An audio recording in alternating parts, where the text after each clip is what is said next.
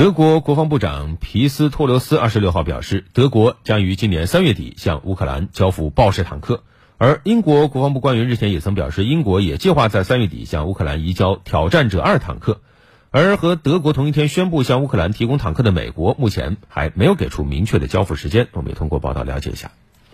德国防长皮斯托留斯表示，德国最迟将在三月底交付豹式坦克。他最早将于下周启动与德国国防工业部门的谈判，目的是大幅加快武器采购和增加弹药供应。此外，德国还计划从二月份开始对乌克兰士兵进行豹式主战坦克的操作培训，预计培训将持续六周。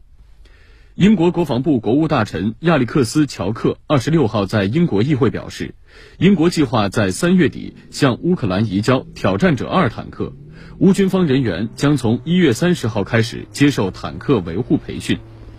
在德国政府宣布将向乌克兰提供豹二主战坦克，并批准其他国家采取相同行动后，芬兰、荷兰、西班牙、挪威和加拿大相继表示将向乌克兰提供豹二坦克。另一方面，此前不断怂恿、鼓动盟友向乌克兰提供坦克的美国，却没有给出美制艾布拉姆斯坦克的交付时间。美国国防部副新闻秘书萨布丽娜·辛格二十六号坦言，陆军仓库里没有能提供给乌克兰的艾布拉姆斯坦克。政治报也援引美国政府高级官员的话报道，由于五角大楼的库存中没有足够数量的艾布拉姆斯坦克，美国政府将与军火公司签订相应的采购合同。